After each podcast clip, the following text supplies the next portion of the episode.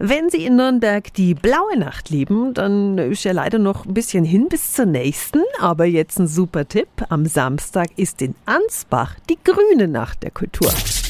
365 Dinge, die Sie in Franken erleben müssen. Nadja Wilhelm ist die Kultur- und Tourismusleiterin der Stadt Ansbach. Guten Morgen. Guten Morgen. Was ist bei euch am Samstag los? Musik, Kultur und Kunst auf den Straßen der Innenstadt, aber auch in den Sehenswürdigkeiten der Stadt Ansbach. Unsere Fürstengruft hat geöffnet, die Kirchen sind geöffnet, die Museen sind offen und ganz besonderes Highlight ist die Bayerische Landesausstellung. Ja, super, die ist ja absolut sehenswert. Da geht es ja um typisch Franken. Ja, und auch beim Essen geht's um Grün, gell? Auf jeden Fall. Also von Bruschetta mit Zucchini oder Brokkoli-Cremesuppe, Spinatkisch, also vielen gesunden Sachen, bis hin zu grüner Zuckerwatte auf der Straße überlegen sich auch hier die Gastronomen, aber auch viele Imbissstände, alles rund um die Farbe Grün zu präsentieren. Cool. Eintrittskarte für alle Besucher ist ein grünes Reflektorband für drei Euro. Es gibt's in der Touristinfo und im Markgrafenmuseum. Am Samstag ist die Grüne Nacht der Kultur in Ansbach.